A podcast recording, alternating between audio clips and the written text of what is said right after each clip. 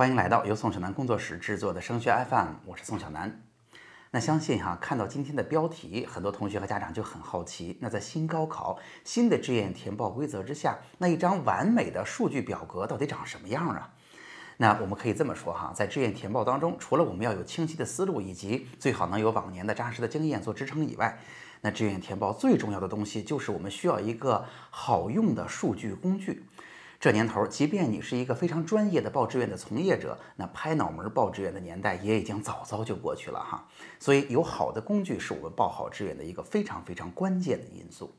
那好了，在今天的节目当中，我就给大家展示一下这个我已经提了很久的那志愿填报的这个表格到底是什么样。我们今天的节目呢，分为两部分。第一个呢，我把这个表格的内容啊，用一个例子说给大家听一听啊，逐个的看一看都有哪些内容。第二个呢，当然我们就根据啊咱们报志愿的时候需要完成的各个任务啊，大致的步骤，我们来看看在这个表格里边应该如何去把它完成。好，大家跟着我来看一看吧。首先，大家可以看到哈，我用颜色把这个表格的内容呢，主要标成了五个大的部分。大家看，黄色、橙色、绿色、浅蓝色和稍微深一点的蓝色，分成了五个大部分。这五个大部分分别是什么呢？我逐一的说给大家听哈。第一大部分，黄色的部分是所有学校加上专业，今年也就是二零二零年。到时候招考院的系统里边会给到我们的当年信息，那我把这里边信息也做了筛选哈，最关键的包括了这种学校的办学属性。包括了学费，包括了学制，选科的要求，因为我拿通信工程这个专业再给大家做例子，所以选科的要求都是物理哈。再包括了啊当年的招生计划以及当年的专业代码。那同时呢，我们找出来的就是所有开设了通信工程专业，在二零二零年开设了这个专业的学校名单。那我可以告诉大家哈，这个模拟表格里边用到的数据其实是啊咱们十二月份大家做模拟填报的时候，招考院给到的。呃，那个模拟的数据，当然这肯定不是今年报志愿时候真实的样子哈，大家只看这个例子就好了。那当然啊，把它们能够连接起来的是每一个学校的学校名称。再往后看呢，橙色的部分其实就是这些学校二零一九年的信息。那我之前也给大家说了，虽然招考院公布了二零一七、二零一八、二零一九年所有专业的投档结果，但是实际上最有参考价值的应该是二零一九年，对吧？那我们来看一看。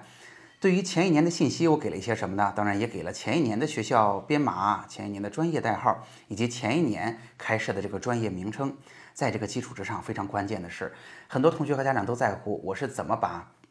咱们应该怎么最有效的把往年的数据文科理科分开的给它合起来，对吧？那我之前都给大家说了，在我讲清楚这个原理之后，大家就不用掌握了，因为我会给大家做好的，所以大家能够看到。其实啊，这一列是专业的最低分儿，这是没有问题的。这是专业最低分儿对应的最低名次，这都是招考院给我们的。那在这个基础之上，这一列就是我算好的，我算好的。那文科理科合并起来之后，二零一九年的这些同学们，那如果啊假设啊换成今年的这个规则，大概会是多少分儿啊？是按照我们之前给大家分享过的呃最合理的方法给它换算过来的。那这两列暂时空着是什么呀？就是大家可以看到标题哈，我会把去年的最低的名次给它再换算成等今年里出了分儿，有了一分一算表才知道，给它换算成今年的对应的名次，以及甚至还可以换算成今年的对应的分数。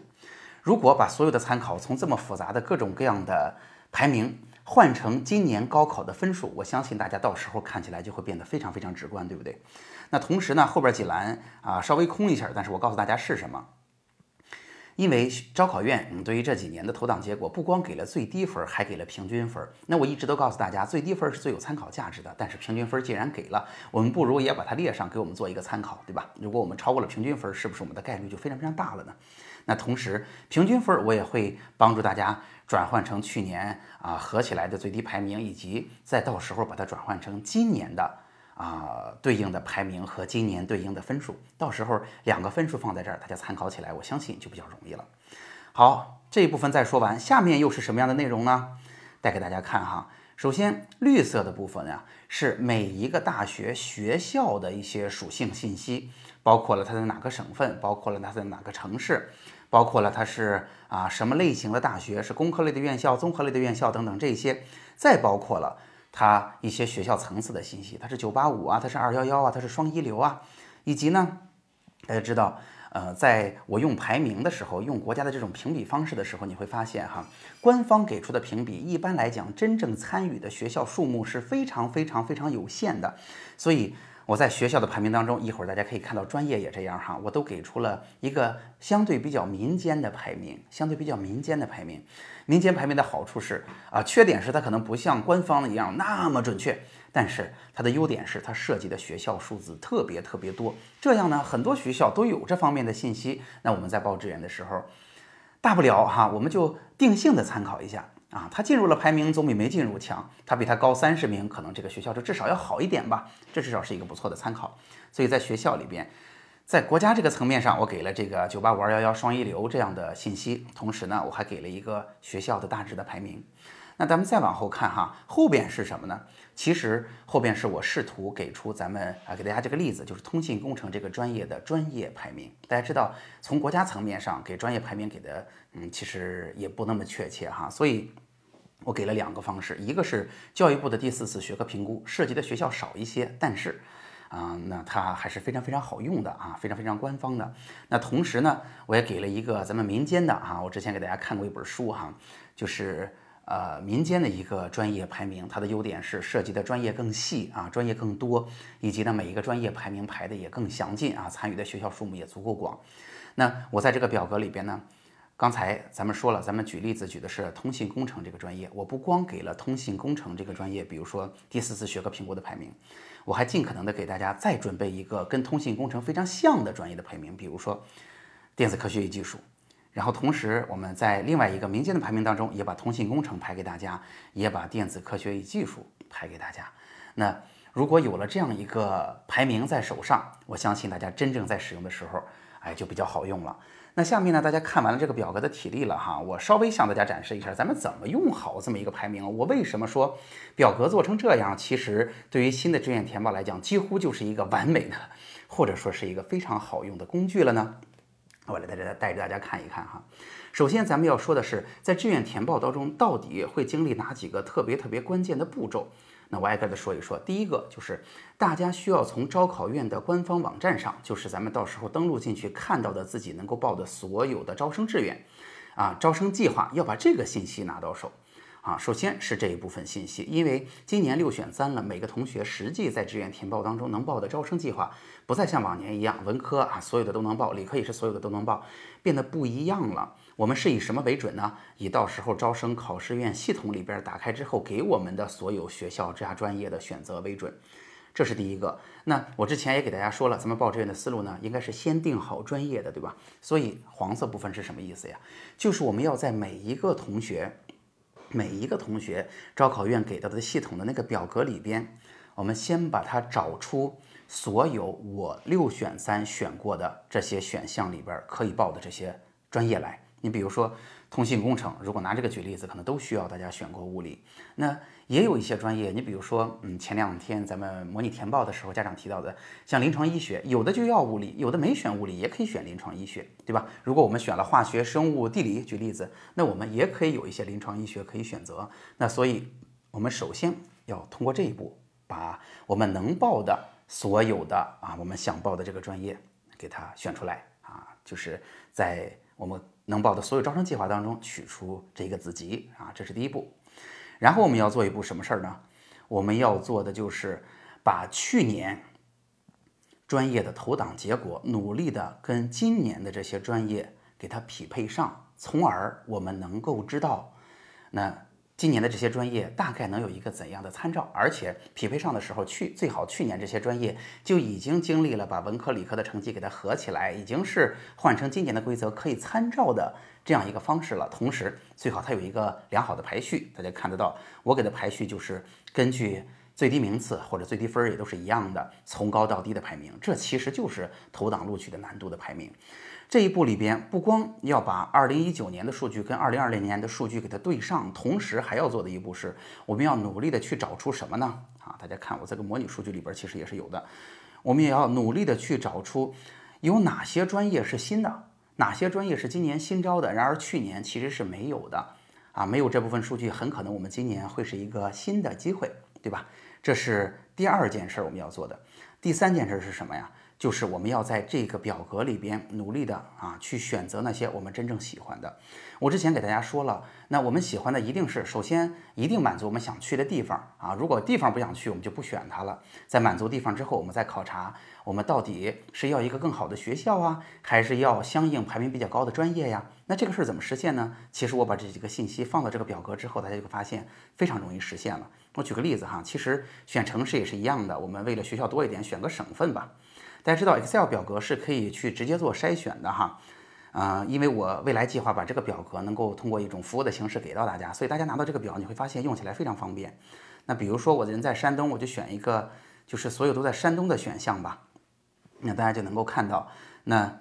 对于所有的在山东的啊开设了通信工程专业的这些学校有哪些？那以及呢，在这些里边可能通信工程还能有排名的啊，在不同的这个。呃，排名的评价体系里边，比如说在第四次学科评估啊，比如说在一些民间的排名当中还能排上名的，这说明这些专业还不错。那我们是不是应该努力的把他们摘出来？那我这是举了这个例子哈，同时大家完全就可以，你比如说啊，我愿意去重庆啊，我愿意选什么省份，把这些省份都选上，然后通过啊，在这个基础上仍然可以进行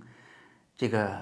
呃专业排名的筛选。其实有名字就相当于是。啊，有这部分信息了。通过这样的筛选，我们就能够逐个的去缩小学校的范围。然而，剩下的这些可能就是我们目标的学校了。所以，大家可以看到，通过这样的表格，我们就有机会，哈，在有了足够的。呃，专业对于我们专业的明确的思路的基础之上，我们把今年的招生计划对到去年去，用去年的分数做好排名，然后通过表上现成就能给到大家的啊学校地域的信息、学校层次的信息和专业排名的信息，就能够筛选出我们足够喜欢的学校和专业的选项了。那当然，在这个事情的之后，我们就可以啊，比如说不止这一个专业是我们想选择的，我们还可以把多个专业用这样的方式给它查出来，然后进行这样的筛减，然后把不同的专业进行合并，再进行简单的补充。你比如说刚才我为什么把电子科学与技术也选上啊？就是如果我选不上通信工程，可能那也是一个跟它相似的专业，我在相同的学校里边也可以把这些专业给它选进来，尤其是这些专业排名还不错的，那我当然选的时候就没有什么心理负担了。那一方面，那专业课很像。啊，我如果选不到最想选的，选个次想选的，能进一个好学校也不错。那另外一方面呢，他们因为专业又非常的接近，那本科的课程也差不多啊。要么本科期间就非常容易转专业，因为在一个学院里边；要么呢，至少到了研究生阶段，我考研的时候，那我本科基础课全都学过，那基本上也没有什么跨学科的障碍。好了，咱们杀回来哈。那如此一来呢，大家相信就能够看懂了我为什么说那。今天给大家展示的可能是对于新高考的志愿填报来说是一个比较完美的表格。那其实这个呢，更多的还是一个例子哈。那之后我会把它啊进一步的再去完善一下。其实现在已经基本上要完工了。那我相信给大家这样一个展示，那大家就能够感觉到，嗯，其实新高考的志愿填报，如果我们思路清晰了，又有一个非常好用的工具的话，我相信大家是不用那么慌的，大家是有机会报出一个很好的志愿结果的。不知道大家能听明白吗？好了，今天的节目就到这儿。如果今天的节目让您觉得哇，还是挺有意思的，或者说今天的节目帮到了您，欢迎您把它转发给其他的同学、家长，让大家一起受益。那之后呢，我也会呃做一个大概的课程和包括相应的服务，努力的把这样的表格也能够给呃大家啊，在不同的分数段、不同的选科的同学啊，选了不同的专业作为我们的目标，那我同样可以把这样的表格提供给大家，帮助大家来完成自己的志愿填报。好了，节目最后是我的个人微信二维码。如果你也有属于自己的问题，如果你也想，呃，找一找志愿填报一对一的咨询服务，欢迎你扫描我的微信，加上我，私下里跟我沟通。好了，那今天的节目就到这儿，我们下期再见。